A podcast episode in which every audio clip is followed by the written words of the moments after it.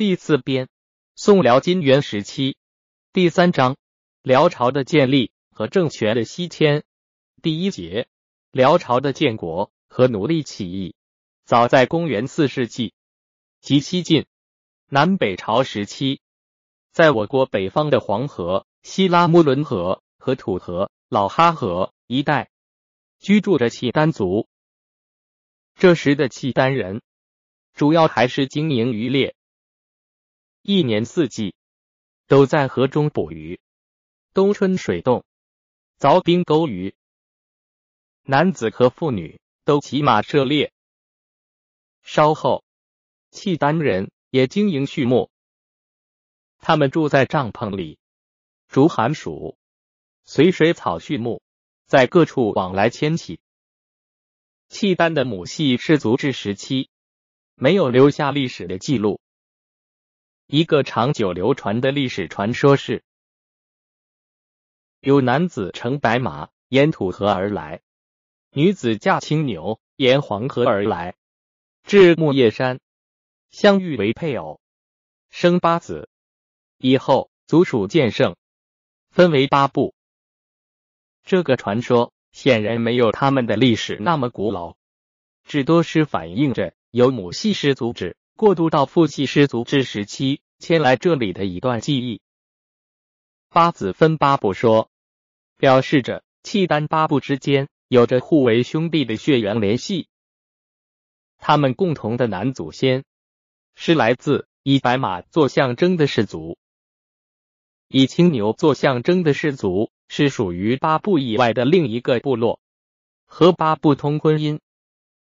契丹的八部在北魏时。已经有了确实的记载，八部各有自己的名称：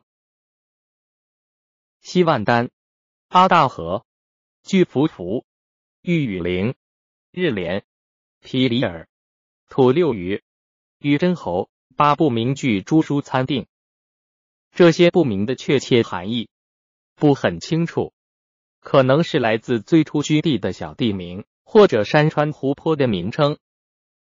公元三八九年，鲜卑族的拓跋圭建立北魏，曾经攻打过契丹。此后，契丹不断在北魏边塞侵扰，说明他们已处在父权制时期，展开对外掳掠了。但是，在北魏统治时期，契丹的八个部落仍然是各自行动，他们各自以马匹和皮毛。与北魏相交换，还没有形成部落间的联合，没有统一的组织。契丹各部落各自分散活动的状况，大约延续了很久，直到隋朝末年，才有了新的变化。随着生产的发展和氏族部落的繁衍，逐水草而居的契丹人日益要求开拓自己的领域，赶走他们的邻人。而他们的强大的邻人也在对契丹进行侵袭。五五四年，北齐文宣帝因契丹侵犯边地，分兵两路攻打契丹，契丹大败，丧失了大批的人口和牲畜。一部分契丹人被北齐俘虏了去，安置在各州。不久之后，契丹又遭到北方的强邻突厥的侵袭。隋朝建立后六五年，隋将韦云起因契丹在瀛州侵略，发大兵击契丹，契丹遭到沉重的打击，大量的人口和牲畜被隋兵掳走。对外作战的迫切需要，促使契丹各部落逐渐的走向联合。大约在隋末唐初，契丹八部已有作战的兵士四万人。实际人口当已超过数倍。按照氏族制的惯例，互为兄弟的各部落本来有着相互援助的义务。这时，他们开始推举共同的酋长，遇有战事，召集各部落长共同商议，调发兵众，协同作战。但平时狩猎生产仍由各部落独自进行。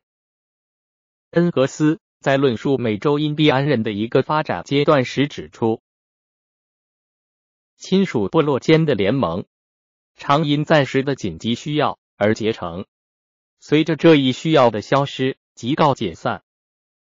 一马克思恩格斯选集第四卷第八十九页，隋末唐初的契丹族正在发展到与此相似的一个历史阶段。